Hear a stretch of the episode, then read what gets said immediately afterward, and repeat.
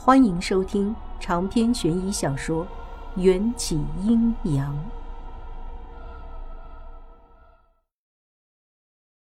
我伸了个懒腰，从轮椅上站起来，打趣道：“看来老天都不让我装病。”娇娇蹲下身查看轮胎，纳闷的托着下巴：“惯了，谁在花坛的草地上挖了那么大一个坑？”被他一说，我也好奇起来。只见这个大坑约有半米来宽，深有两寸，前宽后窄。轮椅的左侧车轮正巧滑进了大坑的边缘。娇娇费了九牛二虎之力，才把轮椅从大坑里推出来。走了七八步，轮椅又往左侧一歪，陷入了第二个坑。这一次，娇娇火了，叉着腰就骂了起来。哪个不长眼的在医院挖坑，摔着病人了怎么办？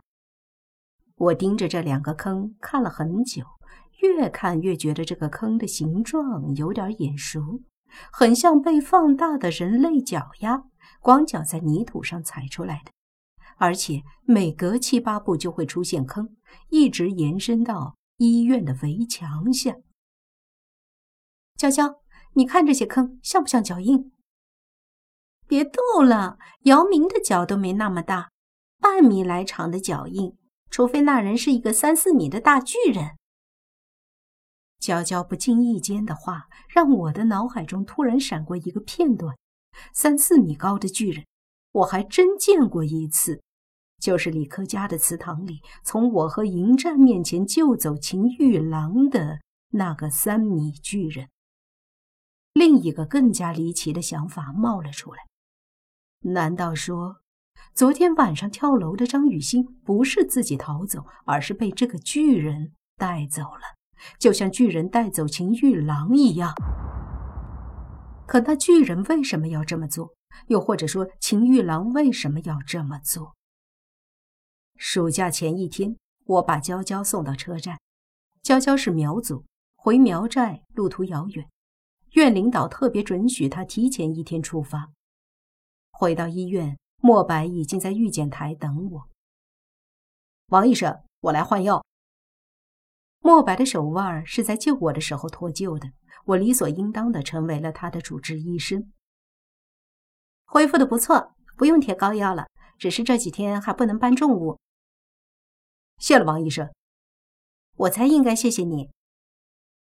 莫白每次来找我换药都彬彬有礼，嘴角还带着一种。与世无争的浅笑。你这么温润儒雅的人，一点都不像警察，倒有点像古时候的书生。你是在说我身体虚弱？我随口一说，莫白却认真起来。面对这样一双清澈的眼睛，我竟有些心跳加速。不是的，你别误会，我是说你气质好。你紧张的样子还蛮可爱的。我刚才是开玩笑。莫白伸手轻柔的将我散下的碎发别进耳后。顾安突然出现在就诊室外，轻轻的敲敲门。说起顾安，我们同在一家医院上班，最近却很少再见过他。经过人皮一事，顾安显然变得有些颓废，加上他怕被别人议论。大多数时间都待在手术室，变成了一个工作狂。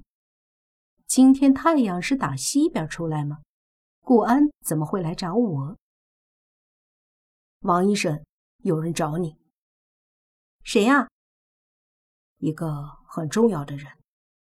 顾安说道。我有点狐疑，就诊室的大门是敞开的，谁要来找我，直接进来就好了。怎么还要让顾安来传话？顾安见我傻愣着，走过来，直接把我拉出去。你的手没事了，可以先回去。我扔给莫白一个抱歉的微笑。顾安一直把我拉到安全通道，然后狠狠地关上门，把我反锁在楼道里。昏暗的安全通道里，除了我，再无旁人。隔着安全门。我听见顾安快速离开的脚步声。顾安，你干嘛把我关在这里？快放我出去！我用力的拍打安全门，身后突然冒出一道高大的身影，捂住了我的嘴巴，耳边传来一道性感蛊惑的嗓音：“和我在一起，你怕什么？”看见迎战那张倾国倾城的脸，我的眼底立刻浮起了一抹雾气。才几天没见，你就想我想到落泪了？迎战发出一阵好听的低笑，想要吻掉我的眼泪。谁想你了？我才没空想你！要不是你让顾安把我骗来这里，我才不见你！我说着气话，用力推开他。换作平常，我身上的那点力气根本不足以撼动男人强壮的身躯。可方才我猛地推了他，迎战竟然身形不稳地向后退了半步。我这才发现，迎战那身与叶同色的袍子上沾上了一些血色的污渍，他的脸色也更加苍白了些，似乎在他离开的这几天受了伤。只是这几分微弱的虚弱，并不影响他帅得人神共愤的整体形象。迎战深邃的眼神凝聚在我的脸上，眸光覆盖了些许冰霜。你是在记恨我破坏了你和刚才那个男人的好事？我别过头，随便你怎么想，反正我对得起天地良心。不许你和其他男人过分亲密。迎战模仿着方才墨白的样子，轻轻挽起我的刘海。别到耳后，我心底猛地一惊，迎战竟然监视我。你有空监视我，怎么昨天不出现？难道就许你霸道的随意出现、随意消失？我连和别人说话的权利都没有吗？迎战被我控诉的扬起剑眉。发生了什么事？不要你管。我想要装的坚强一点，眼泪却出卖了我，扑簌簌的往下掉。我一哭，迎战的身影立刻柔和下来，心疼的捧着我的脸。这几天我出去办事儿，冷落了你，是我不好。我被他哄得有些消气儿了，刚想原谅他，迎战接下来的话又让我郁闷的差点吐血。你耍性子也好，闹脾气也罢，为夫都不计小人之过，体谅你。但是。这不表示我允许你在寂寞的时候找其他男人。你什么意思？我气得狠狠咬住他摸索在我的双唇上的手指，无尽的委屈涌上心头，我的泪落得更加厉害。原来我在迎战心里不过是一个寂寞了就会对别人投怀送抱的女人。这次就当做意外，绝对不许有下次。迎战眼底的寒意似乎又冒了出来，俯身就要侵占我的唇。我用力咬着他的手，四唇交错，我的舌尖品尝到一丝血腥的气味。迎战似乎打算用我的身体平息他的怒意，可我不愿承欢在迎战的身下，不愿在安全通道里，更不愿承认自己是他以为的那种女人。回过神来，我已经在迎战英俊的脸上打了一巴掌。短促的巴掌声回荡在空荡的走廊里，听起来特别刺耳。迎战巍然不动地凝视我，浓墨般的长发凌乱地落在眉间，深不可测的眸子里充满了震惊和盛怒。我害怕地缩进墙角，意识到可能下一秒就会被眼前如猛兽一般的男人撕掉衣服。迎战沉重的身躯向我压下来。单掌轻易地把我挣扎的双手扣在头顶，冰冷的唇贴近我的耳廓，我害怕的浑身发抖，浑身的血液都几乎凝固。别挑战我的耐心，你是我的女人，记住自己的身份。迎战的身影冰冷刺骨，似乎听到只字片语就会可以冻伤人心。他没有再强迫我。